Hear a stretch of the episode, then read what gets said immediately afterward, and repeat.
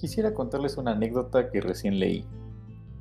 Sucede que la Ciudad de México lleva toda su historia padeciendo por surtirse de agua potable.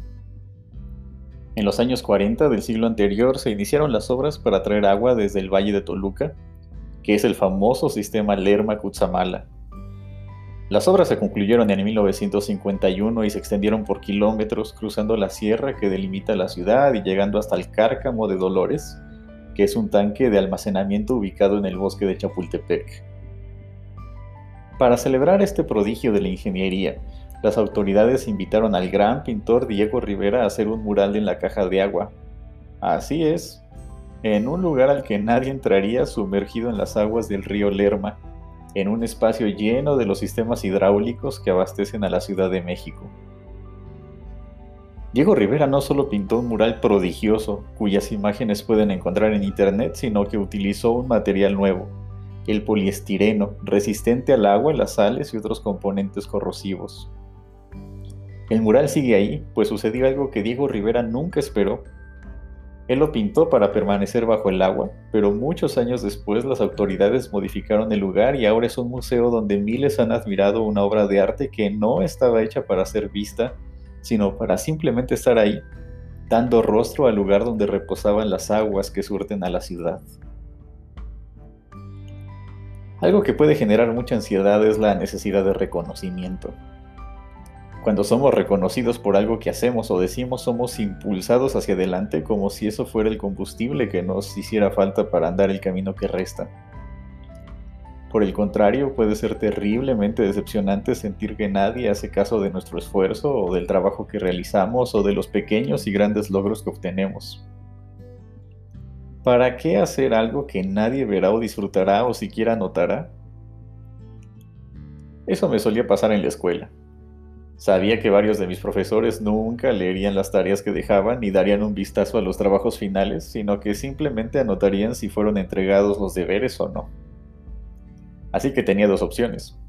Hacer los trabajos bien hechos, con el esfuerzo y la dedicación necesaria, aún sabiendo que no serían leídos, o hacer algo para salir del paso.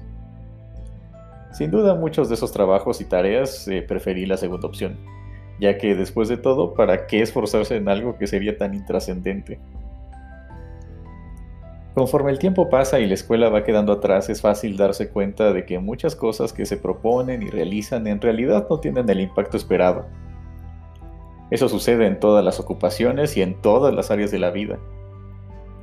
Por ejemplo, cuando trabajas puedes proponer el proyecto más ambicioso y llevar a cabo acciones fantásticas que beneficien a muchos, pero eso no significa que vayas a ser reconocido o que obtendrás el mérito esperado. Eso que puede ser decepcionante, pues sucede, así de sencillo. A fin de cuentas, el reconocimiento de lo que haces no puede ser el motor de tu vida, pues te enfrentarás a profundas decepciones que te pueden llevar a la parálisis. Es increíble cuando celebran lo que haces, pero incluso los días en que eres reconocido no pueden ser el motivo de sentir satisfacción por lo que has logrado. La decepción de sentir que nadie nota lo que haces o que nadie toma en cuenta tus ideas o de que estás haciendo algo intrascendente es un fantasma que toca fuerte a la puerta del corazón toca tan fuerte que puedes correr el peligro de asustarte, refugiarte bajo las sábanas y dejar inconclusas las tareas y proyectos que te mantenían ocupado. Algo que he aprendido es a abrirle la puerta a ese fantasma. Me asusta ese fantasma como a cualquiera, pero sé que si no le abro la puerta seguirá tocando y tocando y me iré escondiendo bajo las sábanas y no terminaré lo que tengo que hacer. Es mejor abrirle la puerta a ese fantasma de no ser reconocido para que deje de hacer ruido. Por supuesto, no lo dejo entrar al cuarto ni a la cocina de mi corazón, pero permito que baje por la sala un rato y después le abro la puerta otra vez para dejar que se vaya. Mientras está ahí ese fantasma aburriéndose por no lograr su cometido, me mantengo en mis notas, en la computadora o en mis quehaceres, trabajando y sacando adelante lo que es querido para mí. El motor de nuestra vida no es el reconocimiento, sino el hacer lo que nos apasiona, lo que amamos y lo que sabemos es nuestra vocación. En muchas ocasiones nuestros murales, incluso los mejores, quedarán bajo el agua, en un rincón que no mucha gente pueda ver. Sin embargo, la Biblia nos recomienda que hagamos las cosas para Dios y no para los demás. Y así es como entiendo esa conseja. Pinta murales con tu vida, con lo que haces. Haz tu mejor esfuerzo. Anímate a innovar. Crea los trazos más finos y hermosos, aunque nadie los vea.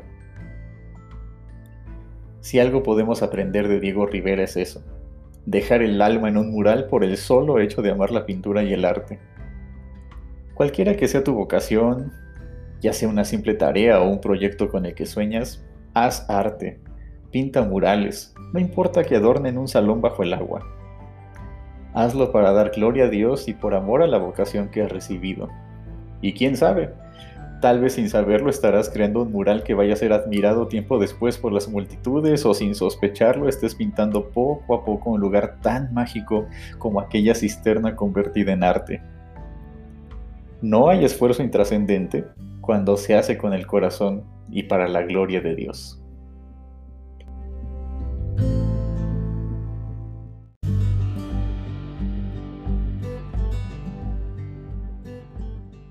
Estaciones una manera de acompañarnos en el paso de cada día.